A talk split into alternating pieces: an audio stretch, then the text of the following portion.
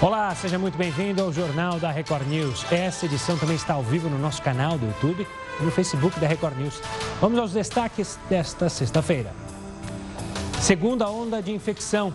Fiocruz alerta para uma possível segunda onda em três estados brasileiros. Maranhão, Rio de Janeiro e Ceará apresentam tendência de crescimento dos casos semanais de coronavírus. Esperança contra o coronavírus. Vacina de Oxford protegeu macacos de pneumonia causada pela Covid-19. A conclusão foi publicada em uma revista científica. Monitoramento do coronavírus. Aplicativo do Ministério da Saúde vai alertar os usuários que tiveram contato com algum infectado pela Covid-19. O alerta sobre pessoas que testaram positivo será emitido em até 24 horas. Vendas pela internet. Varejistas colocam funcionários para vender nas redes sociais. Vendedores optaram até por fazer cursos de marketing digital para sobreviver à crise.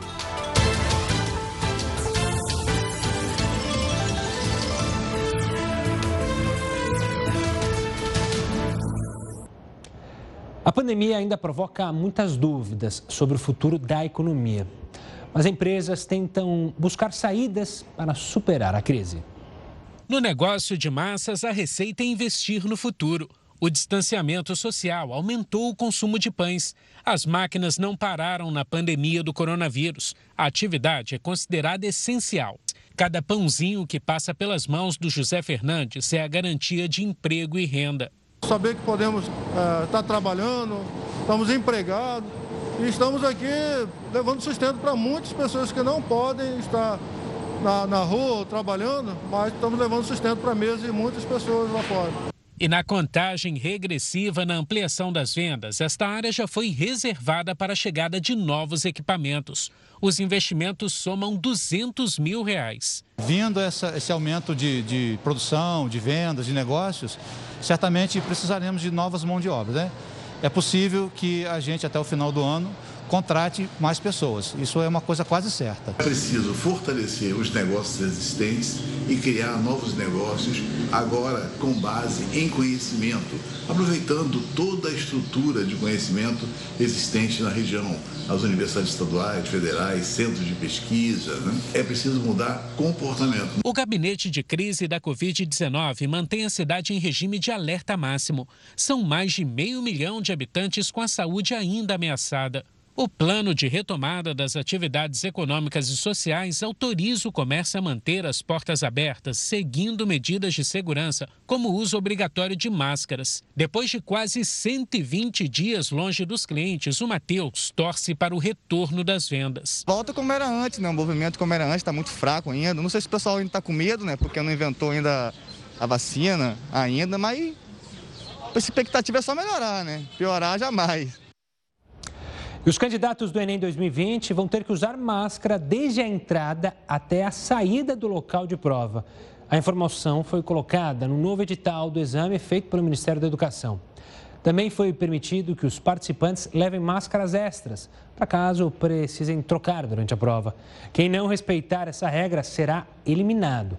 O MEC ainda determinou que participantes precisam respeitar o distanciamento na hora de se apresentar na sala de aplicação.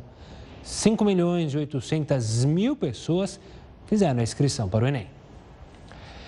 E olha, a Fiocruz traz um alerta para justamente uma possível segunda onda de infecção por coronavírus em três estados brasileiros. Maranhão, Rio de Janeiro e Ceará apresentam, segundo o boletim Infogripe, tendência de crescimento dos casos semanais de coronavírus. Todos eles, segundo a Fiocruz, podem ter uma segunda onda em breve. Entre eles, apenas uma das capitais, Fortaleza, apresenta sinal de estabilização. O Rio de Janeiro já registra mais de 165 mil casos confirmados de Covid-19, com 13.500 mortes. O estado é o terceiro com mais registros, atrás apenas de São Paulo e do Ceará que também figura entre os possíveis palcos de uma segunda onda. A conclusão parte da análise dos dados de síndrome respiratória aguda grave coletados na semana passada. Entre os resultados positivos para algum vírus respiratório, quase 97% dos casos.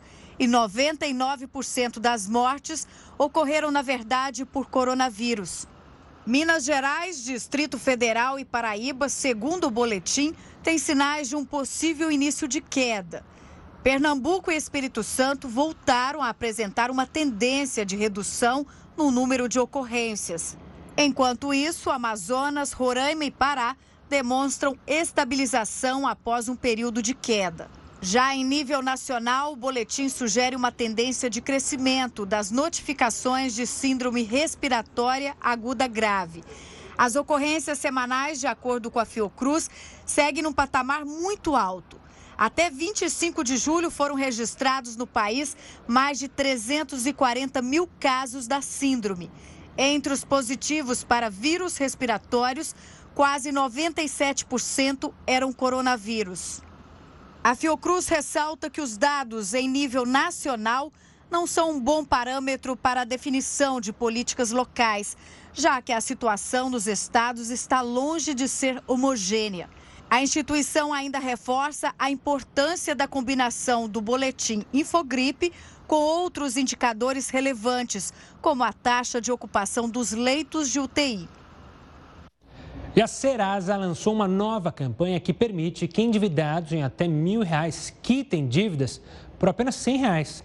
Vão poder se livrar das cobranças quem tiver dívidas com as empresas Ativos SA, Tricar, Santander, Santander perdão, Recovery, BMG e Credit System. A Serasa espera que mais de 25 milhões de dívidas serão quitadas pelo site. Quer ver se o desconto vale para você? É só entrar no site www.serasa.com.br. Você está vendo aí na tela. O consumidor também encontra as mesmas condições no aplicativo da Serasa, da Serasa que está disponível tanto para Android quanto para iOS. Por falar em aplicativo, o aplicativo Coronavírus SUS do Ministério da Saúde vai alertar os usuários que tiverem contato com algum infectado pela Covid-19. A nova funcionalidade, disponibilizada após uma parceria do Ministério com o Google e a Apple, vai emitir um alerta em até 24 horas sobre pessoas que testaram positivo para o coronavírus e estiveram perto do usuário do aplicativo. Para que isso aconteça, os infectados pela Covid-19 devem disponibilizar o exame positivo pelo próprio aplicativo. A partir disso, será possível reconhecer contatos próximos. Isso entre celulares que tenham o aplicativo instalado. O usuário que esteve perto de algum infectado receberá uma notificação, que, segundo o Ministério, não significa que a pessoa vai desenvolver a doença, mas sim que precisa ficar atenta aos sintomas nos 14 dias seguintes. A tecnologia, ainda de acordo com a pasta, foi construída para não expor a identidade dos usuários, como nome e localização. A nova ferramenta já está disponível para a versão Android do aplicativo. Já quem usa o sistema iOS deve aguardar mais alguns dias para ter acesso à funcionalidade. E nesta sexta-feira, o Vietnã registrou a primeira morte por Covid-19 no país. A vítima é um homem de 70 anos que morava na região central do país. O Vietnã ficou sem registrar casos de transmissão local de abril a julho.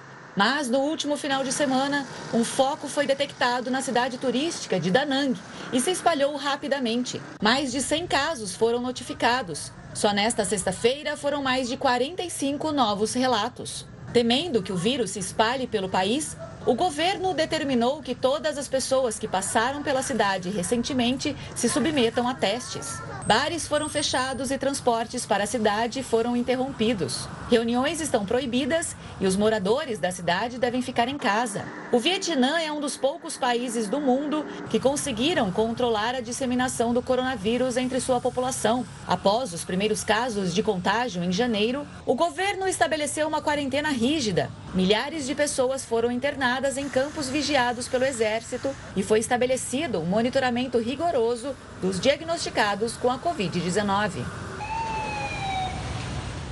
E agora mais uma boa notícia relacionada à vacina da Universidade de Oxford para a Covid-19.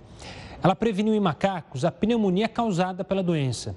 Essa é uma das vacinas que está sendo testada aqui no nosso Brasil. A conclusão foi publicada na versão online da revista científica Nature, uma das mais conceituadas do mundo. Os resultados preliminares dos testes já tinham sido divulgados há cerca de dois meses, mas a publicação na revista significa que eles foram validados, chancelados por outros cientistas, ou seja, foram revisados por outros profissionais. Os pesquisadores responsáveis pelos testes explicaram que não observaram evidências de pneumonia viral nem doença inflamatória imune nos animais vacinados. E uma pesquisa publicada hoje traz dados sobre como o coronavírus se comportou no início da pandemia aqui no Brasil. O país teve uma taxa de transmissão mais alta do que em países da Europa. Diversas pesquisas revelam que assim que a Covid-19 foi descoberta, o grau de transmissão da doença era extremamente alto. E uma pesquisa publicada na revista científica Nature Human Behavior conseguiu identificar como o vírus agiu no organismo das pessoas. Foi revelado que entre 25 de fevereiro e 31 de maio, Cada pessoa infectada com a Covid-19 no Brasil transmitiu a doença para, em média, outras três pessoas. Isso significa que o país teve uma taxa de transmissão mais alta se comparado com a Itália, França, Reino Unido e Espanha, por exemplo. Por lá, cada infectado transmitiu o coronavírus para pelo menos duas pessoas. Os cientistas também observaram como o vírus se disseminou pelo Brasil. Eles perceberam uma rápida propagação em municípios mais populosos. Além disso, essas regiões foram afetadas mais cedo. Já os locais menos populosos tiveram uma disseminação lenta. Outro ponto analisado na pesquisa mostra como a desigualdade social pode ter influenciado nos diagnósticos da doença. De acordo com os pesquisadores, aqueles com renda maior tiveram mais diagnósticos de coronavírus. Já a população mais pobre foi diagnosticada com síndrome respiratória aguda grave de causa desconhecida. É bom lembrar que essa síndrome é uma das principais consequências da infecção pela Covid-19. Os cientistas ainda associaram a falta de acesso igualitário aos testes como um fator para a disseminação rápida da epidemia no Brasil. E também detectaram que entre fevereiro e maio, outros oito vírus circularam pelo país. Além da Covid-19, estiveram por aqui a influenza A e B, que causam a gripe, e o rinovírus, responsável pelo resfriado. Bom, a pandemia também obrigou varejistas a investirem nas redes sociais para continuar vendendo mesmo durante a crise. A gente chama para conversar com a gente Heraldo Barbeiro, que vai contar um pouco das estratégias dos comerciantes para manter as portas abertas. Olá, Heródoto. Olá, Gustavo. Olha, para manter porta aberta precisa usar realmente muita criatividade, né? especialmente por causa do impacto do coronavírus também na área econômica e na área de comércio de maneira geral. Bom, claro que o comércio partiu rapidamente para chamado comércio eletrônico. Eu gostaria de dar três exemplos aqui de como é que esse comércio eletrônico está se desenvolvendo. O primeiro deles é o seguinte: algumas empresas começaram a cooptar o próprio consumidor para que ele pudesse vender. Ou seja, ele compra um determinado produto, mas ele pode ser também considerado um vendedor. E ele pode vender e pode ganhar dinheiro. Assim como antigamente tinha aquelas mulheres que batiam na porta para vender cosmético, né? da chamada Avon chama, essa é a volta, mas agora é volta em cima do computador, como nós estamos vendo aí. Esse é o primeiro ponto. O segundo é o seguinte: alguns funcionários das empresas, muito hábeis na, nas redes sociais, eles acabaram criando o seu próprio canal na nuvem, pertencente à empresa. E eles acabaram virando influencers, ou seja, eles acabaram tendo uma, uma, uma, uma audiência muito grande e nessa audiência muito grande, eles começaram então a vender os produtos e a faturar bastante. Mas o que mais me chamou a atenção dentro dessa, dessa pandemia, o é o seguinte: tem uma empresa aqui que estabeleceu o seguinte: na empresa todo mundo é vendedor. Como assim? O chefe do RH é vendedor, o mecânico é vendedor, o porteiro é vendedor. Todo mundo na empresa que quisesse, logicamente, ele pode virar vendedor da empresa. Então, além do trabalho que ele faz normalmente, ele pode também faturar uma graninha por fora, participando diretamente como vendedor. Agora você imagina que são pessoas, por exemplo, que têm aulas de marketing, aula de internet e tudo mais, para poder colocar os produtos. Mas você já imaginou, por exemplo, o chefe da manutenção vendendo, por exemplo, roupa? É o que acontecer e que está acontecendo em várias empresas no Brasil. E um detalhe também interessante em relação ainda a essa pandemia, Gustavo, para a gente concluir. Qual é? Na minha opinião, não tem volta. Ou seja, o comércio eletrônico se desenvolveu de tal forma que mesmo com o fim da pandemia e com o advento aí das vacinas que estão vindo aí pela frente, certamente ele não vai perder mais a importância que ele tomou agora. Pode cair um pouquinho, mas as pessoas vão cada vez mais continuar na internet, porque agora todo mundo vende e todo mundo tem a sua rede social. É isso aí, Gustavo. É verdade, Heroto. E, Heroto, sabe uma coisa que me deixa é, também encafifado no futuro com essa compra é, das pessoas pela internet, vai ter que se adaptar os porteiros, as portarias, porque, por exemplo, lá no meu prédio, o que fica cheio de caixa lá pelas compras pela internet é uma loucura. E as pessoas vão ter que se adaptar com isso, vão ter que criar maneiras para receber tantas encomendas. Já está dando dor de cabeça em alguns condomínios, porque chega muita coisa, o porteiro fica sobrecarregado. Então é algo que a gente vai ter que começar a pensar, né, Heródoto? Sem dúvida. Aliás, o que você está falando na porta do meu prédio também tem. Só que colocaram um carrinho lá e quando chegam as mercadorias, eles te ligam e você tem que ir lá na portaria buscar. O porteiro não entrega, não, meu caro. Exato, não tem como sobrecarregar o porteiro. Heroto volta aqui com a gente ainda nessa edição. No seu condomínio também está ocorrendo esse tipo de problema, chega muita coisa, ou você que mora numa casa, às vezes chega sua encomenda na casa do lado, enfim, conta um pouco para a gente também nas redes sociais. Lembrando que se você quiser participar do jornal, pode mandar mensagem para o nosso é, Twitter, hashtag JRNews, ou participar também nas nossas é, lives lá. A gente está ao vivo no Facebook e também no YouTube. Agora a gente vai contar a história de um adolescente de 17 anos preso no estado americano da Flórida, acusado de planejar o ataque hacker que invadiu cerca de 130 contas do Twitter no dia 15 de julho. A suspeita é de que ele seja o responsável por publicações em perfis de famosos pedindo doações em bitcoins. Foram usadas as contas do candidato presidencial norte-americano Joe Biden, a artista Kim Kardashian, o ex-presidente dos Estados Unidos, Barack Obama, e os bilionários Bill Gates e Elon Musk. O FBI e o Departamento de Justiça de lá disseram que o jovem Graham Ivan Clark foi o responsável por planejar o ataque. Ele é acusado de fraude organizada, fraude de comunicações, uso fraudulento de informações pessoais e acesso ao computador ou dispositivo eletrônico sem autorização. E só 17 anos. E olha, após passar dois dias preso, o estudante de veterinária, lembra? O Pedro Henrique Kramberg, picado por uma cobranagem no começo de julho, prestou o primeiro depoimento oficial à polícia. O jovem, de 22 anos, é suspeito de crime ambiental e de tentar atrapalhar as investigações sobre tráfico de animais no Distrito Federal. Nesta sexta, a justiça mandou soltar o colega de Pedro, Gabriel Ribeiro de Moura, de 24 anos, que já é, que estava preso temporariamente, foi inclusive preso antes. Gabriel também é suspeito de tentar atrapalhar as investigações. Um estudo sugere que pessoas, que algumas pessoas não foram infectadas pelo coronavírus porque estão protegidas da doença, mesmo sem terem recebido a vacina. Agora, os cientistas tentam entender o mecanismo de defesa das pessoas que apresentam familiaridade com o vírus. Não entendeu? Mais detalhes a gente explica daqui a pouquinho aqui no JR News. Estamos de volta e minha conversa agora com você, dona de casa, dono de casa, morador, pai de família, mãe de família, enfim. Afinal, você, como muitos brasileiros, teve a renda reduzida por causa da pandemia, certo? Para piorar a situação, alguns alimentos ainda ficaram mais caros. A Tatiana Romano, que é produtora de conteúdo do blog Panela Terapia, traz agora umas dicas para mim, para você, para a gente economizar no supermercado sem deixar faltar o que é essencial. Antes de mais nada, eu quero agradecer demais a sua participação, Tatiana, porque a pandemia causou isso, né? Diminuição de renda e, claro, as coisas estão mais caras. Algumas coisas ficaram mais caras. Qual que é a principal dica? Então, a primordial para quando a gente for fazer as compras no supermercado, na feira? Boa noite. Bom, eu acho que o principal é a gente criar o hábito de fazer listas.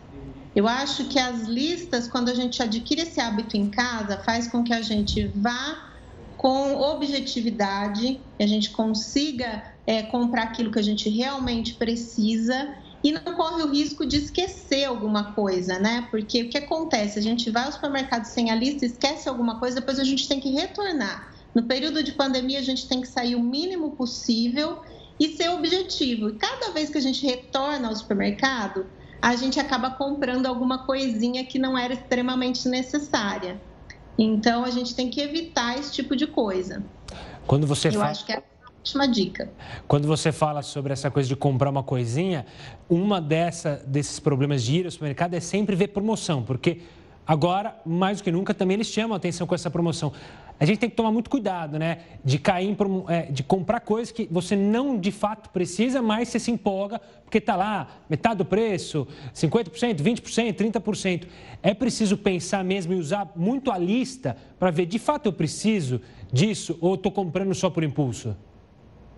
Eu acho que ficar de olho nessa lista do que é realmente a sua necessidade e também tem outras dicas de você aproveitar. Por exemplo, hoje eu falo que todos os supermercados eles estão nas redes sociais. Eles têm aplicativo, site, tem as redes sociais. Então, o tabloide de ofertas, você não precisa ir lá para consultar. Você consegue verificar pela internet. E aí, dentro do que você precisa comprar, já que não dá para ficar indo em vários supermercados fazer pesquisa e nem ficar indo comprar uma coisa em um, outra coisa em outro, porque estamos no meio da pandemia, não podemos esquecer disso, você pode verificar nessas redes sociais, nos aplicativos, no, no site do supermercado, onde aqueles produtos que você precisa comprar, a soma de todos eles, estão com valor melhor. Porque às vezes tem uma promoção em um lugar, mas aí a soma do resto é muito mais caro do que se você comprar tudo em outro lugar que não tem essa promoção específica. Então tem que fazer essa pesquisa. Tatiana, a gente mostrou há pouco nas imagens aí frutas. Frutas é uma, são uma preocupação, acho que, é, vou usar o meu exemplo, lá em casa sou eu e a minha esposa. Nessa ânsia de não sair de casa, às vezes a gente acaba comprando mais produtos perecíveis do que a gente pode consumir no tempo deles. Esse também é um risco, a gente fala, vou comprar, vou estocar aqui o alimento, mas produtos estragam, alguns produtos estragam e aí você acaba gastando mais dinheiro, né? É, eu acho que a gente precisa tentar estender ao máximo a ida aos supermercados, né? Não ficar indo por qualquer coisa e quando a gente vai, a gente tem que aproveitar essa oportunidade ao máximo, mas isso não significa comprar coisas que vão se perder, porque desperdício em nenhuma época é bem-vindo. Mas tem algumas coisas que dá para você fazer, né? Como congelar. Se você vê que tem fruta perdendo em casa porque você comprou a mais, você pode transformar em polpa e congelar, né? Então, assim, tem tem algumas maneiras de fazer geleia. Geleia de fruta, quando você acha que a fruta não está boa para o consumo, ela pode ser feita geleia, fica ótimo. Então, e também ficar de olho nas frutas que têm uma durabilidade maior, né? É, algumas são mais perecíveis, comprar numa menor quantidade, não se empolgar, e as que têm durabilidade maior, você consegue comprar um tanto um pouco maior. Tatiana, quero agradecer demais pela participação. Anotei as dicas das frutas, porque eu cometo esse erro às vezes lá em casa e imagino que o pessoal de casa também tenha anotado. Obrigado, Tatiana. Até uma próxima. E fica aí a dica para você. É, ter uma consciência exata do que você precisa, do que você não precisa, para justamente não se complicar, né? Tem muita gente, a gente mostrou durante a semana, diversas pessoas deixaram de pagar contas porque justamente a renda diminuiu. Então, toda dica é válida nesse momento. Agora a gente vai falar de um estudo da revista científica Nature, que sugere que algumas pessoas não foram infectadas pelo coronavírus porque estão protegidas da doença, mesmo sem nunca terem recebido a vacina. O estudo tenta entender o mecanismo de defesa de pessoas que apresentaram familiaridade com o vírus. Isso pode significar que o sistema imunológico desses indivíduos estaria melhor preparado para combater o coronavírus que o de outras pessoas. Para essa investigação, os cientistas analisaram 68 amostras de sangue de voluntários da Alemanha que não tinham sido expostos ao vírus. Pelo menos 35% deles tinham no organismo as chamadas células T, essas células são responsáveis por reconhecer e combater o coronavírus. Os pesquisadores então disseram que uma possível explicação para isso é que essas células teriam adquirido memória para o vírus depois de lidar com infecções anteriores. Isso é chamado de imunização cruzada. A imunização cruzada é mais ou menos parecida com aquele estudante que precisa fazer o Exame Nacional do Ensino Médio duas vezes até entrar para uma sonhada faculdade. Na primeira vez, ele está mais nervoso e não sabe direito como funciona a prova, se vai dar tempo de responder todas as questões e fazer de fato uma boa redação. No ano seguinte, ele está acostumado, sabe que é difícil, mas já tem em mente estratégias para poder conseguir responder as questões a tempo e ainda ter um bom resultado. Tudo isso porque observou os erros do ano anterior. Os linfócitos T reagem exatamente assim. Eles ganham experiência quando matam células infectadas. Essas células podem memorizar as estratégias de combate por muitos anos. Dessa forma, quando há uma nova exposição a um antigo invasor, elas já sabem como se defender e agem mais rápido, assim como o participante do Enem.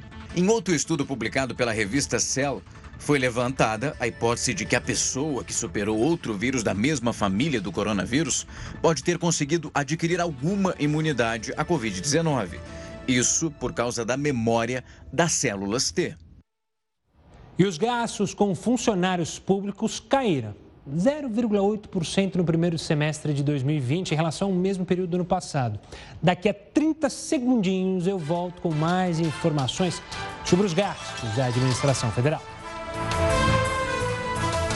Já estamos de volta para falar então dos gastos com funcionários públicos que caíram 0,8% no primeiro semestre de 2020, isso em comparação ao mesmo período do ano passado.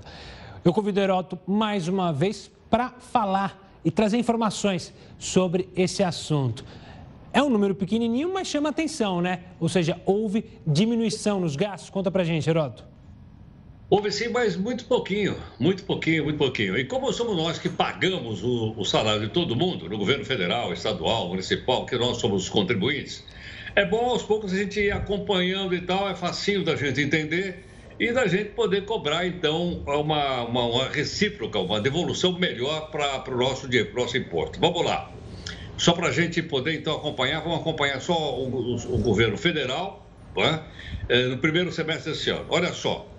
Uh, nesse primeiro semestre, nós temos o seguinte: nós temos uma despesa total no ano de 2020, total, o ano inteiro, de 152 bilhões, eu vou arredondar, 152 bilhões e meio de reais pagos em 2020 para, para o funcionário público federal. Isso aí é 16% da despesa, de toda a despesa que o governo tem.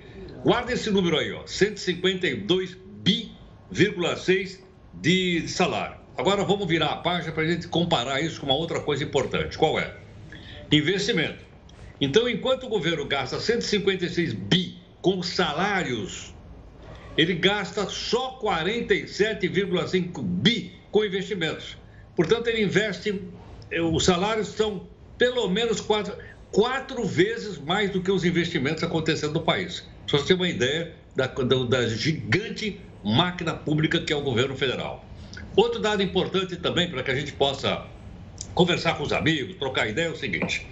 Vamos lá, vamos fazer uma comparação de despesas com funcionários federais. 2020, a despesa foi de 63 bilhões, 63,2 bilhões de reais. Em 2009, ela subiu para 313 bilhões, vou arredondar, 313 bilhões de reais. Ou seja, aumentou 477% a despesa com funcionários federais. Você tem dois anos aí, 2001 e 2019. Olha como cresceu a despesa gigantescamente, de maneira incrível. Agora, por que, que isso acontece? Vamos mostrar mais um númerozinho aqui para a gente poder entender. Olha lá. É que houve realmente um aumento do número de funcionários. Em 2001, nós tínhamos 1 milhão e 100 mil funcionários federais no ano, de, o ano passado, 2019, nós tínhamos 1 milhão 260 mil funcionários, um aumento de 15%. Até que o número de funcionários, não é, o aumento não foi tão grande no período. Mas, então, por que, que tem uma diferença tão grande de grana? Você vai entender agora. Vamos mostrar na outra telinha que fica fácil da gente poder entender por que, que nós gastamos tanto. Vamos lá. Olha quanto é o custo mensal do funcionário. Em 2001, o custo mensal era de R$ 4.800. O ano passado, 2019, o custo subiu para R$ 20.600. Então, mas de lá para cá teve inflação, é verdade, teve. Mas a inflação foi muito pouca nesse período. Então, nós gastávamos R$ 4.800 mensais para cada funcionário. O ano passado, nós estamos gastando R$ e 600 reais por funcionário. O que mostra, portanto, que uma boa parte daquilo que nós pagamos de imposto federal vai fundamentalmente para manter a chamada máquina pública, né, que é muito grande no Brasil, não só no governo federal, mas nos governos estaduais e também no governo municipal. Para isso, então, nós precisamos ficar bastante atentos, porque, como eu disse agora um pouquinho, Gustavo, isso aí sai do nosso bolso, sai dos nossos eh, pagamentos que nós fazemos, então, para as autoridades federais. Boa, Heraldo, daqui a pouco o professor volta aqui conosco para falar mais sobre as notícias do Brasil e também do mundo. E olha, a criação da nota de 200 reais está dando o que falar, né? Por isso, a gente separou algumas sugestões de notas que poderiam ser lançadas. A gente mostra para você no próximo bloco. Continue conosco. O que levou o Banco Central a lançar a nota de 200 reais? Quer saber? Descubra agora na reportagem. Desde o início da pandemia, o Banco Central observou a ascensão do entesouramento. Apesar do nome nada comum, o significado é simples. É o ato de guardar dinheiro em espécie em casa. Mas o que esse fenômeno tem a ver com o lançamento da nota de 200 reais? A Fernanda Consorte, economista-chefe do banco Our Invest, explica. O que aconteceu é que por conta de maiores saques para formação de reservas, ou seja, as pessoas ficam com medo de ficar sem dinheiro, as agências fecharem, e também pelo pagamento em espécie, né, em dinheiro aos beneficiários do auxílio emergencial de 600 reais, aumentou muito a necessidade de saques no Brasil. E o Banco Central ficou com temor de faltar moeda em circulação. Então, uma moeda em maior valor permite que as pessoas saquem mais com menos papel. Isso é um pouquinho contraintuitivo, Dado que o momento atual as pessoas estão ficando cada vez mais digitalizadas, está ficando cada vez mais popular a compra pela internet. Contudo, eu chamo a atenção que a gente não pode deixar de lado que ainda tem um grande percentual dos brasileiros que não tem acesso, não tem costume nem educação financeira para uso da internet. Desde o anúncio do Banco Central, muito se falou na internet sobre a volta da hiperinflação. Será que essa é uma possibilidade concreta? Essa ação não tem nada a ver com inflação. O cenário de inflação no Brasil está bastante sob controle. A nova cédula deve começar a circular no país no final de agosto. Mais de 450 milhões de notas vão começar a ser produzidas. Para o secretário do Tesouro Nacional, Bruno Funchal, o governo deve passar a gastar menos com a produção de dinheiro. E o Heródoto separou para a gente algumas sugestões para futuras notas com animais que também estão correndo risco de extinção. Diga lá, Heródoto. Olha, Gustavo, eu resolvi ajudar o Banco Central. Boa. Eu também tô, vou fabricar dinheiro aqui em casa. E vou colocar um bichinho em cada moeda. Vamos lá, a primeira moeda. Eu tô, vou fabricar agora a moeda de 300 reais. Dá uma olhada no bichinho que eu vou colocar aí. Olha ele aí. É essa ararinha que está ameaçada de, de extinção. A nota está pronta. Tem uma outra notinha que também eu estou fazendo aqui em casa agora, de 400 reais. Vamos ver que bichinho tem aí. Olha aí, chama ariranha. Eu já vi esse bichinho andando aí na, nos mares por aí, nos rios. Depois eu vou fazer a notinha de 500 reais, porque tem outro bicho aí. Qual é? Essa baleia chamada franca, que também está ameaçada de extinção no nosso país. Eu vou botar na nota de 500. Na nota de 600 eu escolhi um outro bichinho também. Esse aí é o boto boto rosa. Por isso a, a cor da, do dinheiro de 600 reais vai ser boto rosa. Essa outra, esse outro animalzinho aí, que é o chamado alce do Pantanal, também está ameaçado. A inflação vai para a nota de 700. Para a nota de 800, vamos lá, é esse bichinho chamado cachiu preto. É um macaquinho, também está ameaçado de extinção. Para a nota de 900, para ajudar o mercado aí, esse aí é o chamado gato maracajá. Eu nem conhecia, mas achei ele bonitinho e resolvi botar na nota de 900. E na última nota, né, para a gente poder, então, tá aí o, o, nosso bichinho predileto, que é o tamanduá bandeira. Também está ameaçado de extinção. Então tá aí, olha só. Todas as notas estão fabricadas, eu vou ajudar o Banco Central. Gustavo, só não sei o que, que a polícia vai achar dessa fábrica aqui na minha casa. Mas em todo caso, eu estou ajudando os bichos aí. É, boa fé, não tem problema não. A Polícia Federal não vai se incomodar. Heroto, achei o máximo as notas. Obrigado pela participação. A gente se encontra na segunda-feira, combinado? Até mais, um abraço. Bom, olha, nos últimos meses, muitas personalidades, empresas sofreram nas redes sociais com um fenômeno chamado de cultura do cancelamento. Você vai entender o que é isso no próximo bloco. Nos últimos meses, personalidades e empresas sofreram nas redes sociais com um fenômeno chamado de cultura do cancelamento. Mas o que é isso? Quem vai explicar é Caio Miachon, Tenório, especialista em direito digital e sócio do escritório LBCA. Caio, obrigado pela participação aqui conosco.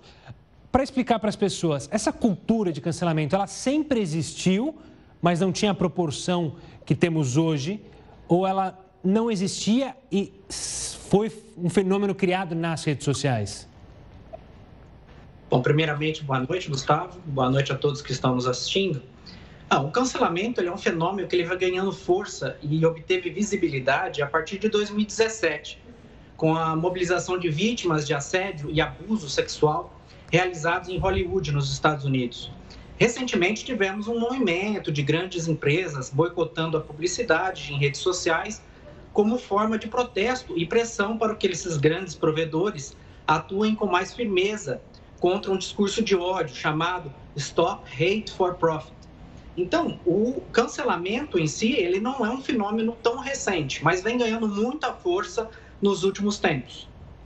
Mas você falou aí, né? O cancelamento veio com uma proposta é, para, entre aspas, boicotar é, quem fazia algo de negativo mas ele acabou se tornando é, um pouco o veneno também, né? Ele acabou se tornando tão negativo quanto, porque ele não dá nem chance de defesa para algumas pessoas e empresas, né? Exatamente. O cancelamento é uma espécie de sanção, né? Feita, aplicada por uma massa de, de pessoas na internet a personalidades e empresas, por uma conduta re, reputada como reprovável, né? O problema com o cancelamento é a possibilidade que essas sanções de massa extrapolem os limites da razoabilidade e causem sérios prejuízos a essas pessoas que são objeto desses boicotes. Já que muitas vezes as pessoas não apenas perdem seus empregos, mas ficam estigmatizadas socialmente, né? O cancelamento realizado através das redes sociais, ele geralmente não vem acompanhado de contraditório e de ampla defesa como se tem, por exemplo, no Poder Judiciário. Pelo contrário, a pessoa é condenada, entre aspas, sem direito à defesa e muitas vezes sem qualquer juízo de proporcionalidade. Aliás, o cancelamento ele é até perigoso, porque ele pode fomentar a própria autocensura. Não, o que é autocensura? Não permitir que as pessoas, as pessoas acabam não se permitindo exercer o livre exercício da manifestação de pensamento. Isso acaba prejudicando as garantias fundamentais e o próprio Estado de Direito. Então, é até um paradoxo. As redes sociais conferiram voz a uma gama muito grande de pessoas.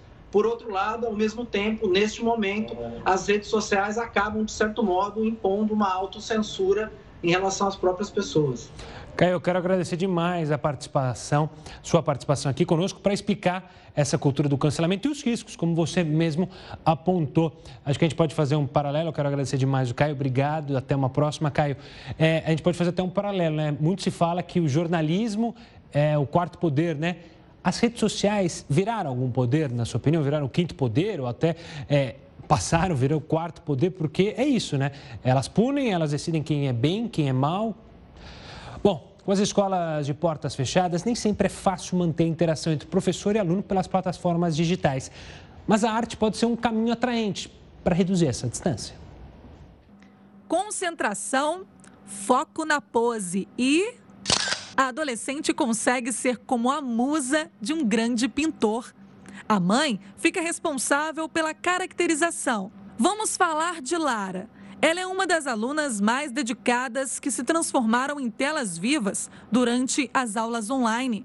Um grande incentivo após o impacto no rendimento escolar. Plataforma e estudar no caderno, não diretamente com o professor, acaba atrapalhando, incomodando um pouco. Mas com os trabalhos diferenciados, com os trabalhos diferentes mesmo, eu acho mais interessante. Fazer uma releitura de obras famosas em todo o mundo foi ideia desta educadora de artes de uma escola pública. Com alunos sem condições de comprar material e muito desatentos, Manuela optou pela fotografia por ser mais acessível no momento e muito cativante para os jovens. Através de imagens, através do fazer criativo, através de você conseguir que o aluno tenha liberdade para a criação, é mais fácil você conseguir a atenção deles. foi uma mudança difícil e quem depende do ensino público que o diga. E para todo desafio, a vontade de ensinar e aprender, apesar das dificuldades, faz a diferença. E com uma boa dose de criatividade, o resultado pode ser surpreendente. As reações das obras recriadas são uma alegria à parte.